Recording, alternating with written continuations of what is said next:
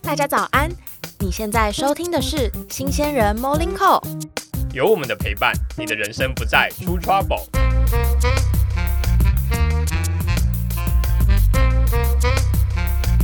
早安，早安，早安，早安。因为我本身是有在经营 D 卡的嘛，所以我就是一个 D 卡的重度使用者。那我每天都要划超级多文。当然，我虽然是美妆创作者，但是我也是会看什么研究所版、大学版、闲聊版、有趣版、感情版之类的，所以我就有看到有一些很值得我们拿到节目来谈。所以我们需要来插播一下嘛？对，就是大学生的一些一些烦恼，是不是？对，例如说时间不够，时间安排，我觉得这个真的是老生常谈。然后还有什么交不到朋友怎么办？没有朋友跟我一起吃饭怎么办？哦，会有人困扰这个问题。对我，我看到超多篇文，就是什么我找不到朋友一起吃饭，然后还有什么呃，想要转系，这个就是你的主场了。这个我专业。对，然后还有推甄，最近刚好就是大家都在推甄，对这个我就可以稍微分享一下。所以，我们今天就是要来解答很多大学生常有的问题。没错，那。穿着 Prada 恶魔，大家就再稍等一下，对，下次会再帮大家补上。对我暂时不想谈那个，因为每次都录录好几遍，我们还在重录的那个阴霾里。对。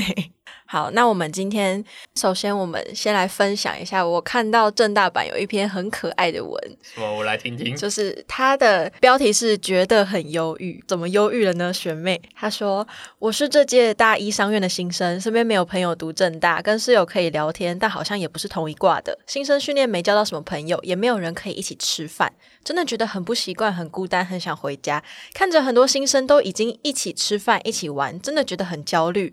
虽然之前看过学长姐说大学一个人是正常的，但是我是读商学院的，大家一直强调人脉很重要。可我到现在都没有交到能一起约出去的新朋友，怀疑自己是不是读错科系了，大哭 emoji。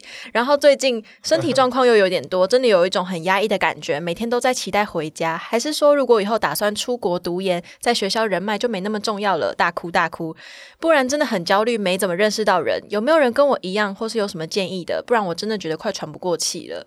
他的呃，第一个最热门的留言就是人脉不是这样用的。哦，这个也是我非常想吐槽的点，人脉才不是这个。对，再回顾一下，他刚刚讲到的是他没有交到什么朋友，然后他是商学院的，所以他觉得没有交到一起吃饭的朋友是，就是他觉得没有人脉。这是大一，是不是？对，大一。大一的烦恼，而且感觉他很辛苦哎。对，就是我觉得到到心情已经忧郁、焦虑了，就是先不要这样啦。我建议你可以吃饭的时候听我们的节目，就可以解决这个问题。不一定要找人一起吃饭。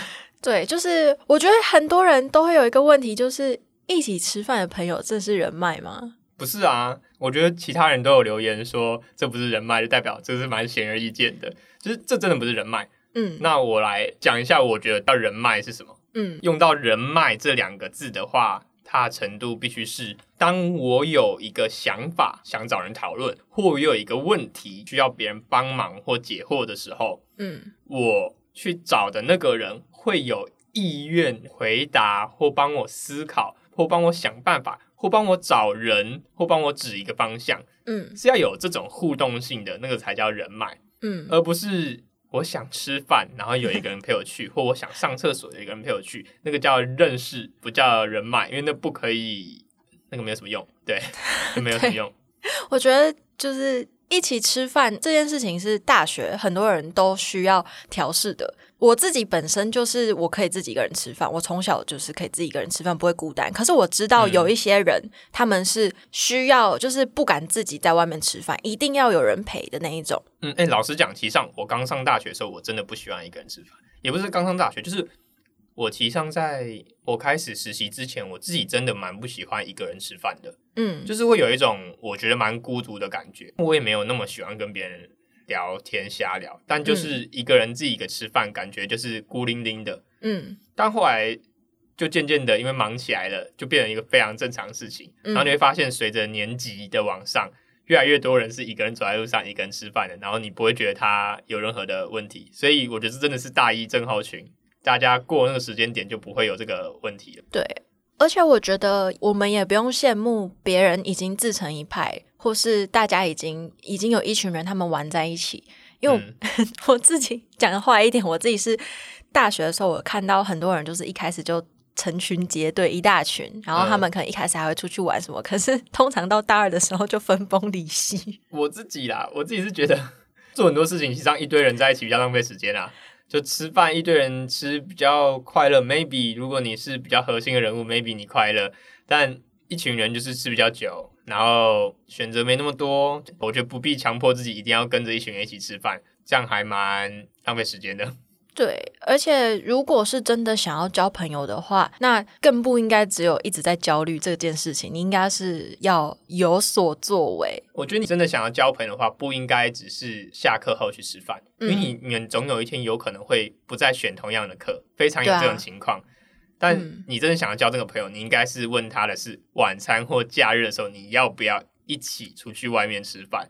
就你真的，你们两个是去餐厅，你们这两个有一个行程，去吃一个下午茶或去哪里逛逛，我觉得那个才是建立友谊的关键，而不是我下课后只是一起走去学餐吃饭。我觉得这个建立不了一个什么真的很棒的友情，呃，更更何况是人脉这件事情。对。我们现在回头来想，哪一个人脉是跟我们一起吃学餐吃出来的啊？No，对，哎，真的，因为我大学的时候，我就是真的很少跟别人一起吃饭，除了我自己的室友或是我的真的是好朋友。我一开始好像认识蛮多人，因为上课会一起聊天或是一起做。可是有时候真的是你一到假日或是不是上课的时候，你跟这个人就没有任何交集，完全没有啊。对啊，所以其实我如果我们真的是要交到朋友或是人脉。真的应该是你要在课外的时间，不是课间时间，是例如说假日或是。真的不用去学校的时间，你跟他建立一起参加一个活动，或是你有真的是约出去一起逛街，或是一起吃饭，我觉得这样才比较有可能会建立真正的友谊。嗯，因为道理是这样子，就如果你只是下课后一群人一起吃饭，或你就是每周就是固定你中午下课吃饭要有人陪，那那个人是谁都可以啊。嗯，只要他是个你不讨厌的人，对你来讲都可以嘛，因为他的功用就是什么，一起吃饭而已。嗯。那对于别人来讲，他也觉得这就是一个普通的，我觉得点头之交了不起吧。这个没有什么特殊的牵绊，对对方而言，你也没有特别的重视他，觉得他哪里特殊之处，你们没有一个特殊的情感，更不可能会衍生出变成一个很好的友情或甚至人脉。你一定是你很在意这个人，所以你邀请他，或他邀请你，嗯，或你们一起决定在某一个时间。一起做某件事情，嗯，去某间店，一起专心一点的，在这个时间点上培养感情，这样才会成为一个真正的友情或回忆。嗯，对，你要认真付出在这件事情上，才可以得到一样认真的对待。如果你只是就是哎下下课要不要一起吃饭，然后对方也说哦好啊，对吧？啊，明天他没有这堂课，他也不会特别打电话给你说，哎，那你下课了没？我要不要一起吃饭？如果也不会这样子的话，那其实上真就是哦那样下课的吃饭卡。就是这边就是民法下课吃饭卡，那个就是刑法下课吃饭卡，然后大家吃完要各自去各自的活动，其实上蛮没有意义的。除非你是在吃饭的时候，你们真的可以聊超深入的东西，但我觉得不会啦。通常只会说，哎，这东西好难吃，哎，这东西好好吃，哎，你等一下什么课？对啊，我觉得这个寒暄蛮无聊的。对，所以我觉得是不会到有真的很深入的交流，那就更不可能说要去建立很深厚的友谊或是人际关系。对，我觉得人际关系跟人脉不是这样建立的，你必须真的用心的去营造那个环境跟机会，你才有办法建立出来的。对，而且才刚开学没多久，就是还交不到朋友没关系啦。而且你刚开学交到那些朋友，不见得会陪你走到最后。对，好，就是这个一开始是先讲一个比较轻松一点的话题，那接下来我们就是要讲重头戏。等一下，那个学妹真的不要伤心，你就开开心心的听我们的 podcast，就会找到朋友了。对啊，你就戴上耳机看个影片，或者是听我们的 podcast，你就 好。不然学妹没朋友的话，你那个 email 我们。对啊，令很喜欢跟学妹接触。没有，没有，没有。好，那我们这个话题就先结束。我们接下来要讲的就是时间安排。嗯，我们一开始可能，例如说学测面试的时候要交备审资料嘛，然后研究所也是，我们都要写我们的短中长期规划。嗯嗯，然后这个东西比较自式。那之后我们真正上了大学或者上了研究所之后，我们常常会觉得我想要做很多事，时间却不够用。嗯，然后要不然就是不知道做什么，然后时间很多很空，可是我又觉得好浪费。对我，我觉得还是会有人会觉得，呃，这个空堂时间，我我知道很多人是没有上课，就是空堂时间，你可能就是回宿舍睡觉。哦，对，那我觉得如果你想要有一些成长的话，我觉得这些时间其实可以把握。虽然睡眠是蛮重要的，嗯嗯，对，所以，我们今天可以先来谈谈你的短中长期规划，然后还有真正。进入大学之后，你的时间安排？嗯，我觉得我们可以讲一些比较不落俗套的那种。对，因为毕竟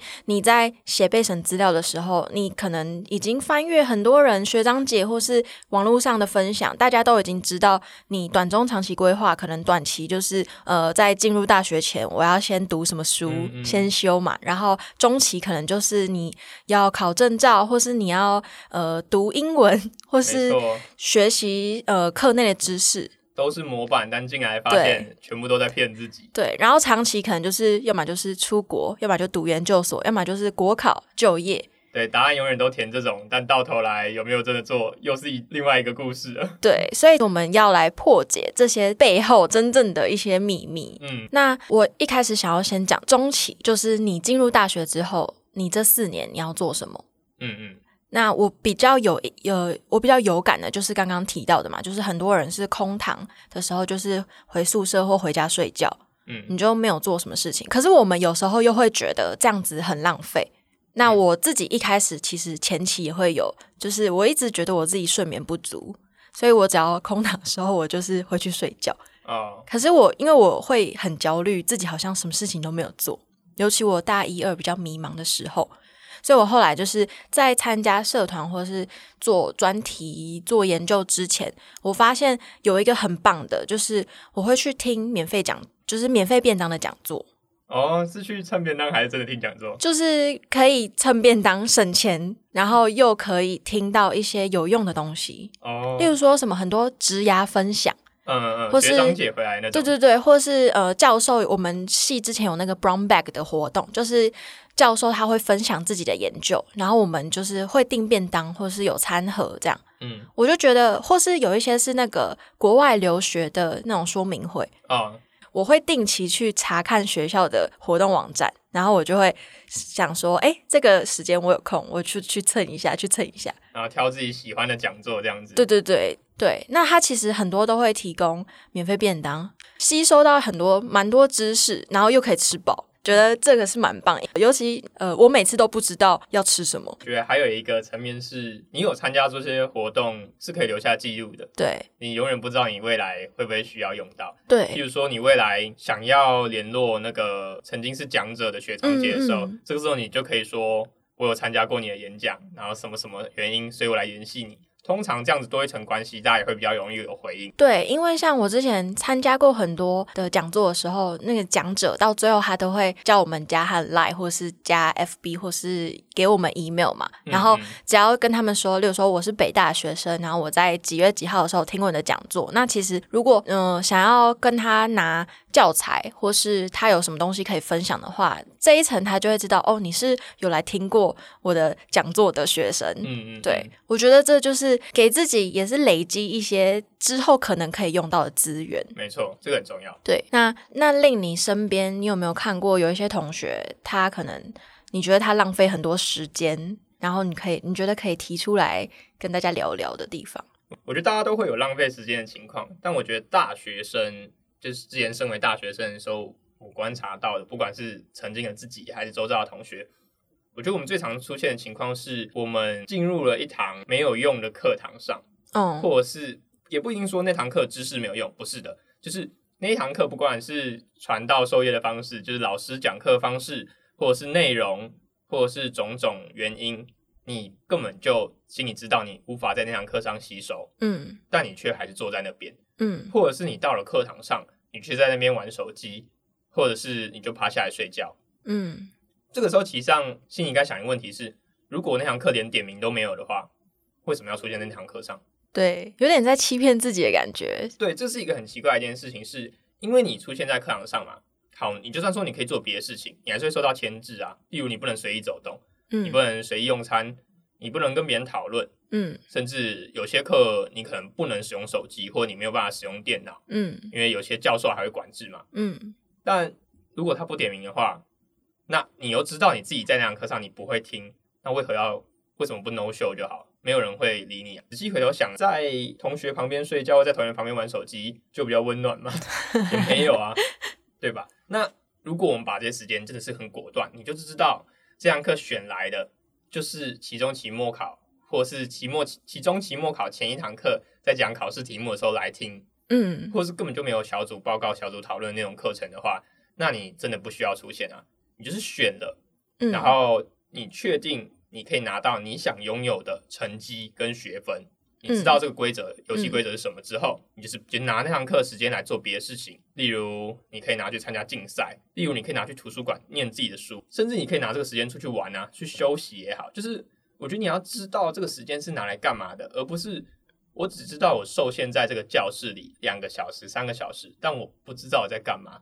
然后上完这个两个三小时之后，我还觉得。好累哦！我刚刚坐在那边，我到底在干嘛？有点打瞌睡，但又没有睡饱，然后腰酸背痛的，然后就昏昏沉沉的。然后刚好，通常这种课就是在下午，嗯，哦，不管早上还是下午都一样。上完，哎，刚好吃个饭，然后再浪费一点时间，超没有意义的。嗯，就你还不如真的拿来做一件你很直接性，就是知道我要干嘛的事情。不管是玩也好，你玩你就要知道我现在这个时间我在玩，嗯，或你就要知道我现在这个时间就是我故意要拿来浪费掉，因为我需要休息，嗯。或者是这个时间，我就是要拿来完成某件事情。我觉得要知道这个时间的意义是什么，嗯，你才有办法不浪费，不然坐在那边超纯的，甚至你根本就不是在休息。真的，这个我很有感。我前几天才发生过这一样的事情，就是因为我家到正大最短的通勤时间要一个小时，至少一个小时。然后我那一天是早九的课，我早上七点就出门，结果我的公车误点。就是三十分钟都没来，然后来了，终于来的时候，我就想说，嗯，应该一个多小时就可以到了，那我还有时间去买个早餐。结果呢，刚好就卡到尖峰时段，就是超级塞。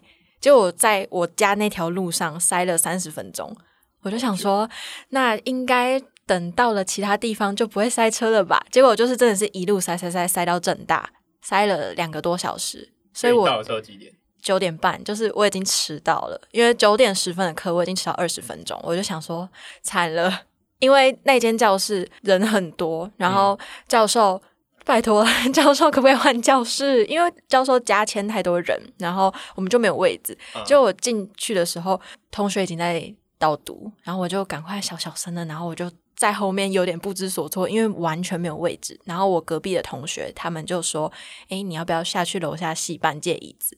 然后我就去楼下戏班借椅子，我大概是第三个人借的椅子，然后连戏班的助教都问说：“你们要不要换教室啊？”然后我就说：“嗯，教授不想换，因为就在他办公室楼上很方便。”我就搬了椅子之后，我就坐在后面，结果完全看不到前面那个投影幕的字。嗯，同学报告我也根本就听不清楚。然后我就觉得我坐在这边做什么？我也花了两个多小时来，然后三个小时的课，我完全听不懂。对，然后。我就坐在后面，然后因为没有桌子，所以其实我不能一直低头打电脑，不然我很容易落枕。对，所以我就只能偶尔就是看一下今天有什么跟传播相关的新闻，然后打一下自己的报告，然后下载一些文献看一下。可是我是觉得很浪费，我就觉得说这件事这些事情，我明明就在。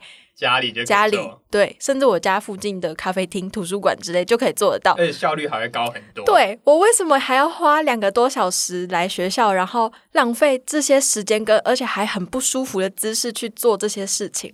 对，然后我还要再花一个多小时的时间回家，然后回家的时候我真的是心力交瘁，在家里的沙发上躺了半天，什么事都没做，我就一整天浪费了。这就是我们讲，就是很长时候我们去学校，只是因为我们有选这堂课，对，但选这堂课嘛是我们的权利嘛，嗯，我们没有义务一定要出席呀。说真的，我们没有义务一定要出席。如果我们能够承担不出席的后果，对吧？对对。那如果今天这堂课就是不点名，那就是没有不出席的后果，嗯，就没有直接性啊。那你去这堂课，你就是要能够带走这堂课上的东西啊。但如果你已经确定你去带不走任何东西了，那有没有去？我觉得是一模一样的。没错，尤其如果你在那边听不懂，或是觉得你根本就不需要听，那你坐在那边真的只是浪费时间，因为你也没办法好好休息。没错，对，除非啊，除非你知道那堂课同学很正，就是是有帅哥，好啦，你有其他动力，心情好一点。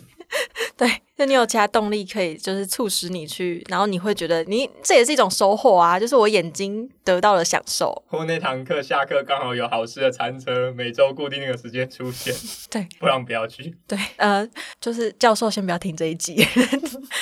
但真的，大学其实真的是蛮多课都是，嗯，不用那么常去的。我觉得这个好像是大家心里都多少知道，但没有人也讲出来的事情。嗯，我觉得这个就很很吊诡。就跟我老板上礼拜才讲过一句话，就是怎么上班不做自己的私事，这不可能的事情，一定都会划手机。我也会划，这是很正常的事情。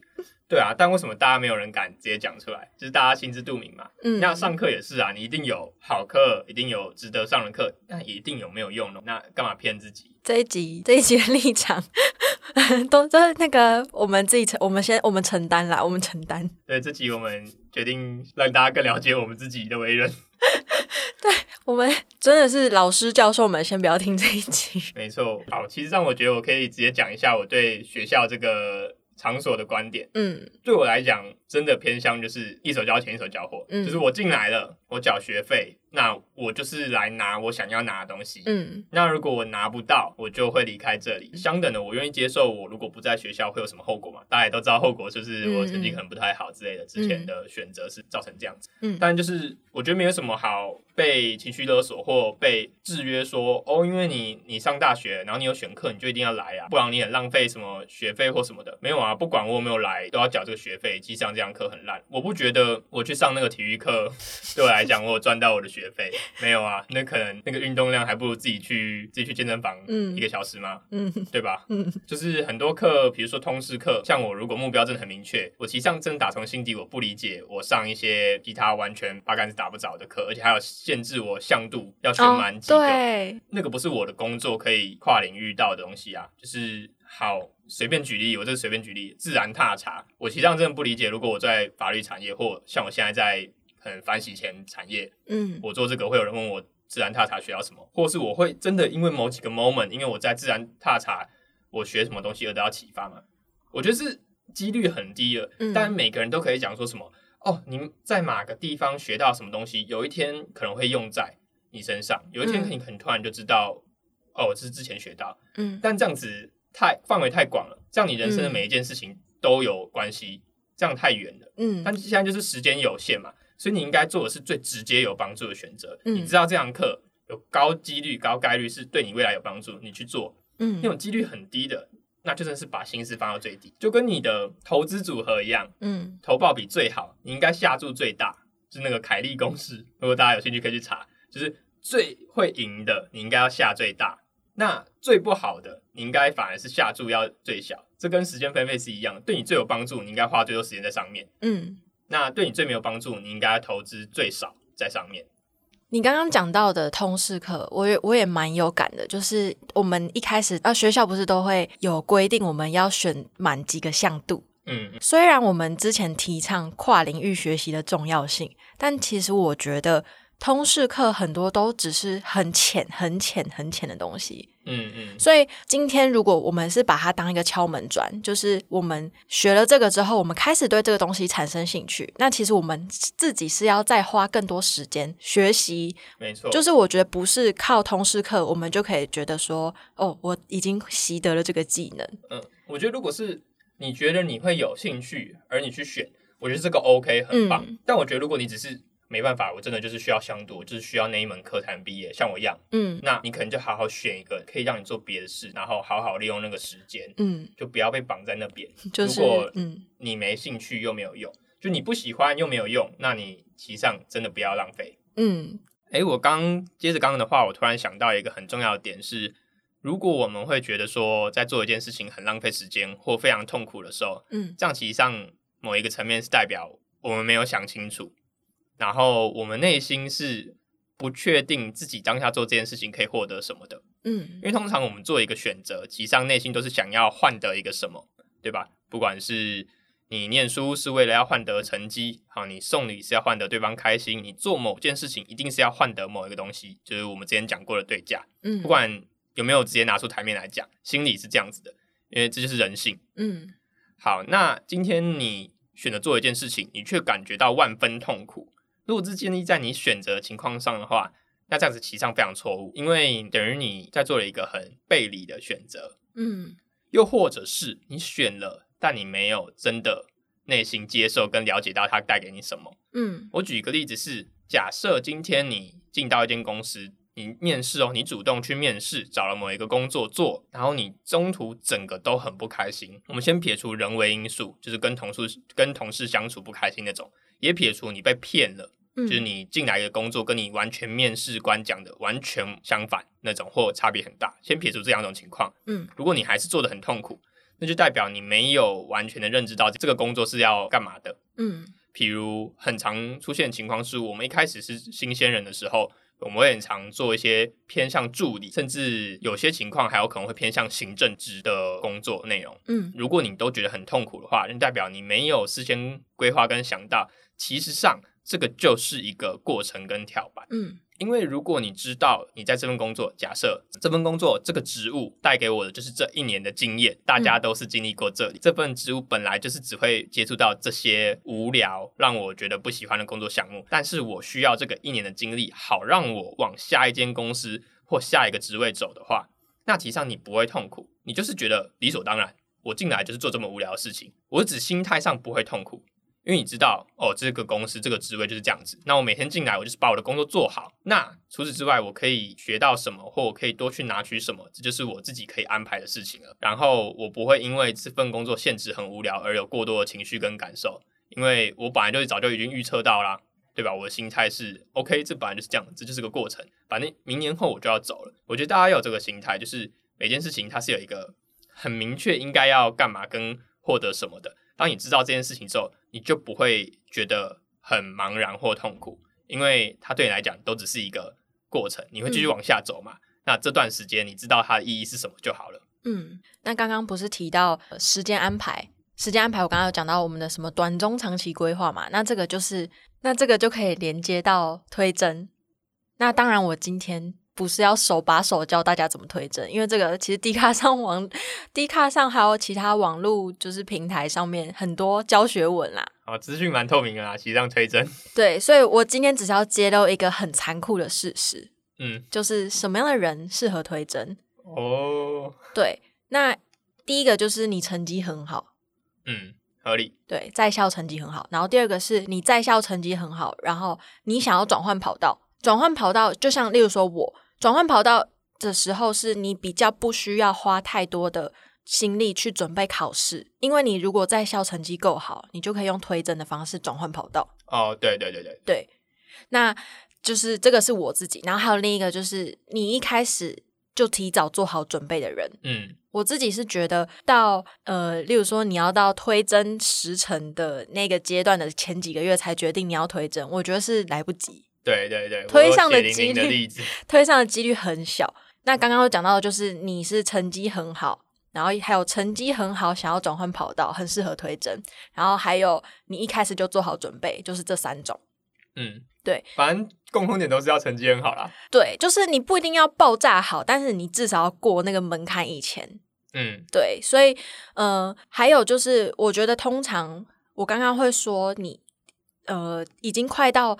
推甄前几个月或是前一阵子，你才想要推甄，通常不太会成功。一定可能还是会有人就是很幸运成功，但是我要讲大部分人通常不会成功的原因是，其他人都这么认真准备了，那凭什么你前几天或是你前几个月才想好，你就会上？我觉得推甄这个项目，在真的递交报名表之后，你能够准备的东西已经很少了，就你只能准备面试嘛。嗯，但大家都能准备面试啊，所以你没有优势。对，那你只能准备，你多多了解一些老师的文章，了解面试你的人是谁。这些东西我觉得大家的竞争点是一样的，所以大家都可以做得很好。对，但是前面那些怎么分出高下的，是取决于你这大学一路以来的努力。嗯，那如果你很努力，但是又努力不在推证点上，那也没用。就像我，我有很多经历嘛，但是推证重要的点是什么？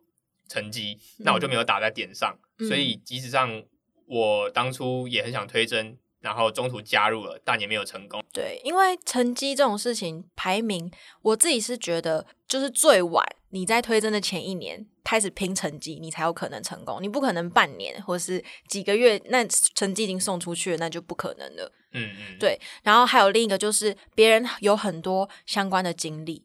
可是，可能前几个月你才决定要走这个、走这个、嗯，走这条路，也不够时间让你去拿那些很相关的。对，而且累积经验也不够多到可以说服教授们。我觉得，对，就是其实教授是看得出来你在这一路，你在这个领域上的一些努力。因为像我自己是从工行转到传播嘛，嗯，那我自己的备审资料里面，我就放了很多，甚至是我大一大二我跟传播相关的报告的东西，而且是教授是在面试的时候真的会拿这个出来问你，因为我一开始只以为他可能会问我大三大四的研究啊，或是我参加一个跟国际传播有关的呃社团。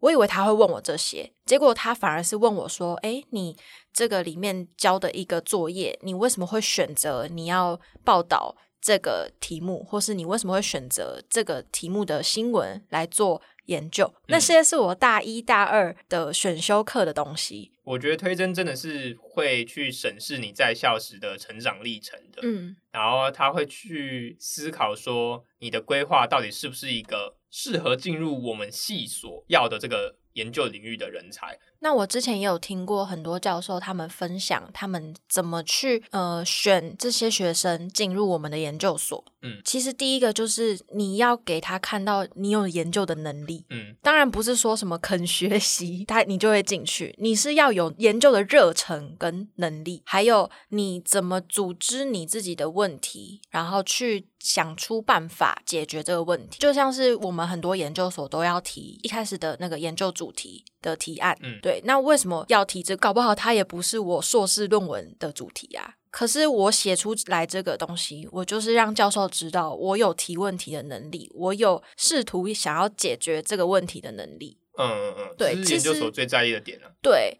所以其实，如果真的今天很实务的人想要去读研究所，在职专班我不太确定啦。但是如果今天你是要读一个真的是很研究理论导向的研究所的话，通常老师们还是会想要看到你有没有这个研究的能力。嗯，对。那回过头来讲，刚刚就是成绩好，这个没办法，就是成绩这件事情，它就是很明确的写在你的那个简章上面嘛。所以这个东西是也很难 argue 的。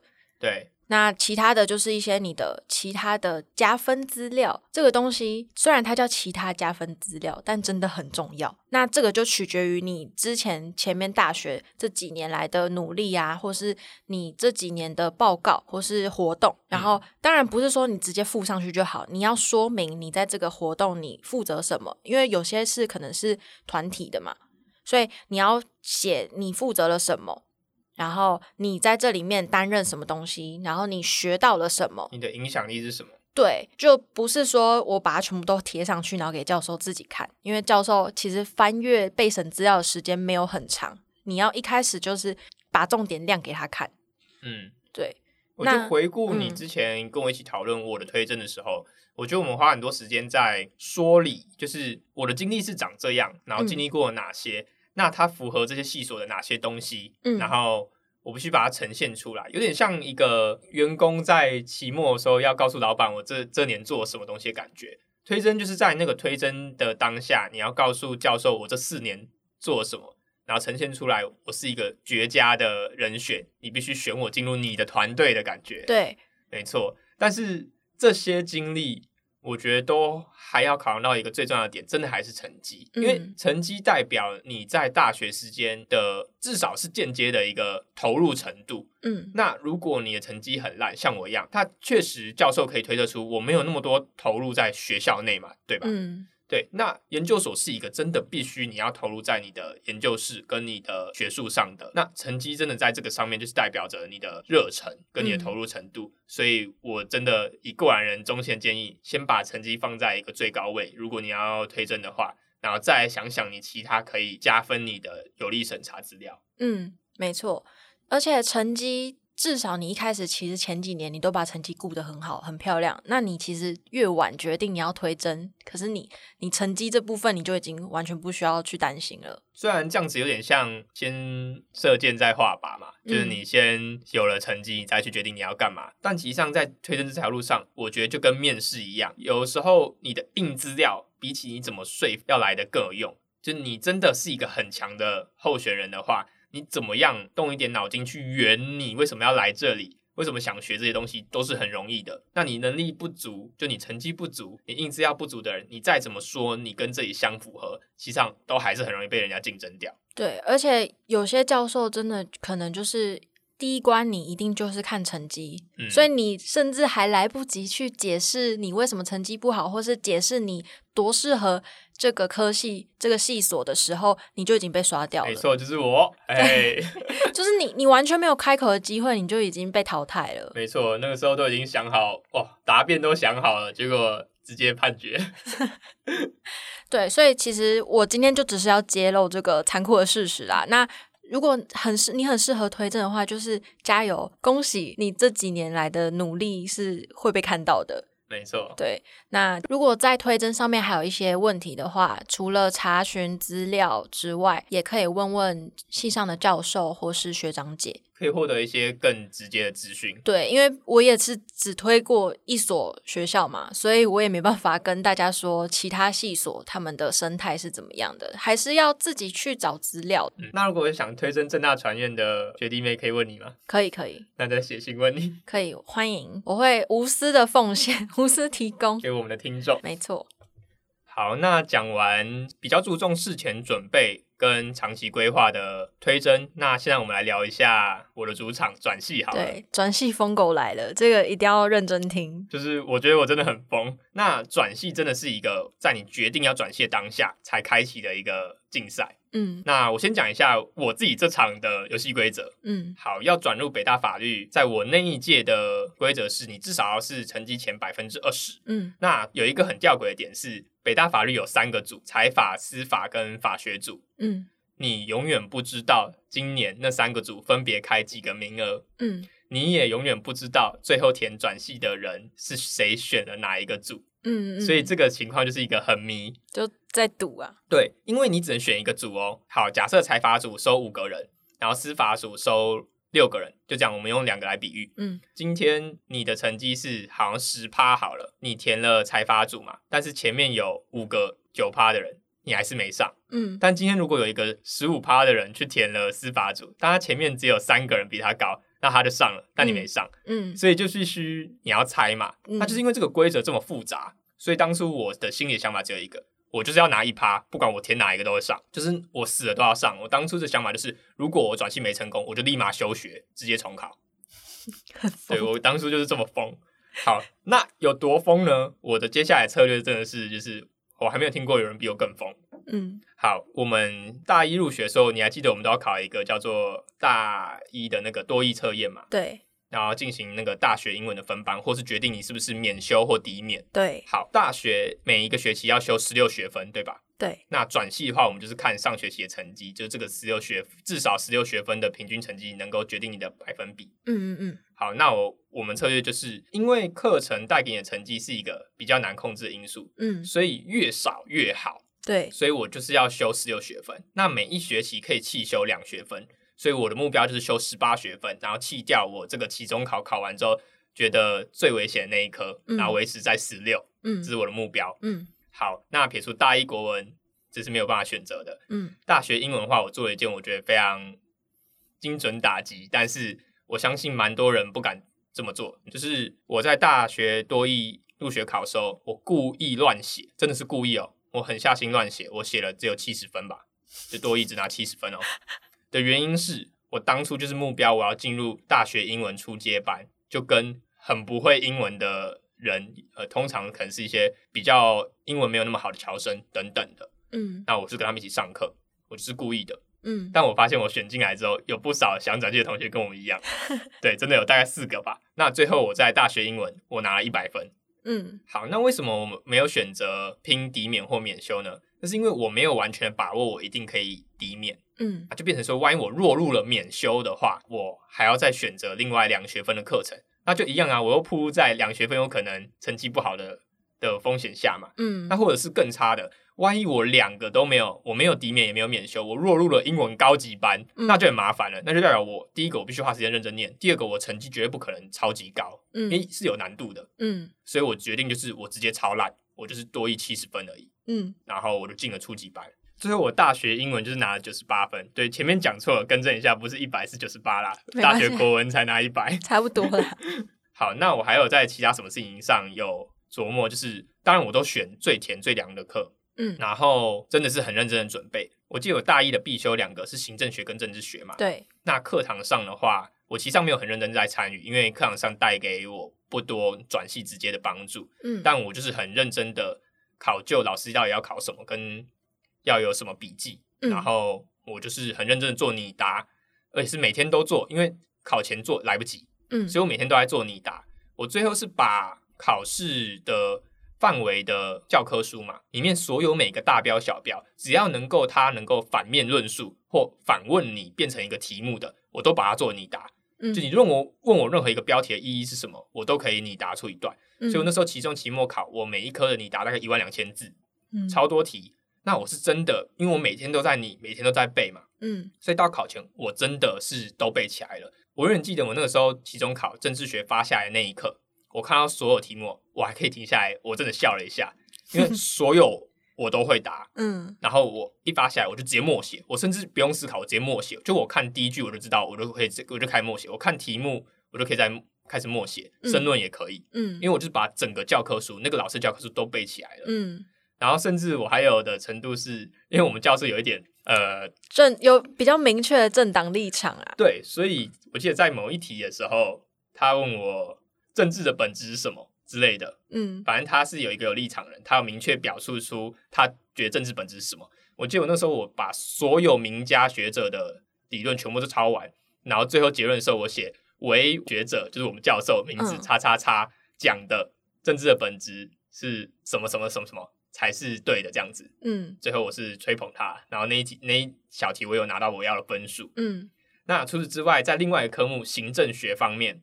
我做的努力是，行政学有一半的分数，它是要靠翻译的。对，那翻译的话是一样，就是这个学期教到哪里，然后就是中间任何一个章节，它都有可能考出来当翻译。对，那我那时候我不想冒这个风险，我现场要翻译，因为会有压力，嗯，跟有可能会有错的问题嘛，嗯，所以我做的事情就是，我每天都用我们原文教科书配上剑桥翻译词典，就是网络的，每天都翻一点，翻一点。然后最后我把整个学期到考试之前，它的原文的文本全部翻成中文版本，然后背下来。对，然后我直接背下来。我只要看到英文的第一句，我就可以直接默写那整段的中文。你这个脑袋，如果大学四年都这样，你现在一定已经推上你任何想要的研究所。这就是选择啊，对。那我是就是要转系嘛，嗯，所以我就真的把。那整个原文就是考试段落真的背下来，然后一样考卷一发的当下，我直接默写整篇，然后最后我那个翻译是拿到，我记得是拿到最高分的。哦，那该门课我最后是拿九十四分，我是我是那一门课第二名。嗯，然后我最后因为之前有要写推荐信什么的，所以我有去找过那个教授，嗯我有跟他聊过，他就说哦，你拿九十四分哦，我就说对，他说那你是不是真的很高分？我就说对，然后说你翻译成绩怎么样？我就讲给他听，他就说我好像是最高分。嗯，然后我就偷偷说。老师，你知道我把整本原文书翻成中文吗？他就有笑出来，他说：“这个不是我的本意。”但我心想，这就是我转系的本意。而且我记得回到刚刚有个那个政治学的，就是申论题，因为每一次申论题都不一样，然后其实不一定可能会讲到政党的东西。然后可是你好像有一次是为了要迎合那个教授的那个政党倾向，然后你就是不管怎么样，你都可以扯到骂教授不喜欢的那个政党。对啊，反正谁给我分数谁是老大，在转系这份事情上，就是搞清楚谁是老大嘛。嗯，就是我，对，就是他要给我分数，我就给他他想要听的话。对，为了分数不择手段，但是就很有用啊。所以综合以上，我的转系过程就是，除了第一集讲的，我大一国文，我为了加分还去参加什么新式比赛嘛。嗯，然后就是我大一英文一开始就是进入最烂的班，然后去拿那个最高分。嗯，然后还有我的主科。就是平常就是做你答，然后在考试的时候就是直接用默写的方式，就是用最最保险的方式去作答，然后拿到我要的分数。所以最后我记得我总平均是九十四点二分。那我在一百二十三个人里面，我拿了第一名，然后就是真的我拿到了我要的那个一趴，嗯，就是零点八一趴这样子可以去转系。透过这整个故事，我想讲的是，其实际上这个中间，我觉得努力不是一个最大的重点，嗯，重点是那个很直接性的选择跟方法。如果我今天大大学英文我没有这么做呢，那我大学英文我可能就拿了一个七十几、八十几，那我就损失了很多分数，嗯。那如果我国文没有这么坚持要去。参加那种我不想要比赛，maybe 我也没有办法拿一百分。然后还有我的平常，如果我没有用那些你答呢，我没有真的直接把书直接翻译成中文呢，就我可能能力够不着那么多，那就会一点一点的消失那些机会。但那些是我很明确知道，我当下做事就可以换得的。我必须做到我最大极限的努力。嗯，那这是可以事先想清楚这个策略是什么的。嗯，那如果像是有些人还会心里纠结。哎，多一那样子直接摆烂，很缺德哎什么的。因为我记得我那个时候有有些人会说我这样子很过分，嗯，过分又怎么了？我没有破坏游戏规则啊，游戏规则没有写我不能乱考啊，嗯嗯，我承担我乱考嘛，所以我之后毕业的时候我必须缴出更高的成绩，我才可以我才可以毕业啊，嗯对，对嘛，我我没有违违反规则啊，嗯，而是我是利用规则这个体制，然后去达到我要的，嗯，那我也没有伤害到谁，因为这个规则是摊在那边的，每个人都可以做这么选择，而且那个班上有至少四个人以上 是跟我做了一样的事情，对。所以我不会觉得说我这样做感到羞愧或什么的，而是就是这是我必须做的事情。嗯，那我觉得转系这件事情就是要你要想好游戏规则是什么，然后你就要彻底执行到底，不要去管其他人在说什么。然后努力这件事情就真的就只是你必须的而已，这个就没有什么好特别讲。我们今天的重点就是选择这件事情。嗯嗯，最后我也是要谢谢你们这些成绩很好的人，赶快转走，因为这样的话我的趴数才可以更前面，我才可以推甄成功。哦，对，我记得好像转系完之后，明年的那个什么荣誉榜全部换名次大洗牌，名次直接洗牌。好，那今天我觉得我们也聊蛮多了，今天就先到这边。好，其实之后还有很多疯狗事迹是可以分享。对，我觉得我这一路都蛮疯的，我都做一些奇怪的事情。对，就是非常极端的在过生活。没错，如果大家觉得。不排斥的话，还可以再听我分享。对我自己是自己听得很开心啦，你自己也讲得很开心。那就是如果今天有听众刚好站在这个选择的十字路口，或是真的很迷茫，不知道怎么办的时候，也可以透过我们的分享，当做一个借鉴或是参考。想要跟着我们的脚步也可以，或是想要反驳我们，然后做另一个选择，当然也可以。没错，实际上只要有任何听众因为听了我们节目而产生任何的价值判断，或是有任何的那对我们来讲真的就是最大的收获。然后，如果会害羞的话，也可以用 email 的方式来跟我们聊聊，或是如果你们有任何想听的主题或者想讨论的点，都可以跟我们讲。没错。好，那今天的新鲜人 Morning Call，我们下次见，拜拜。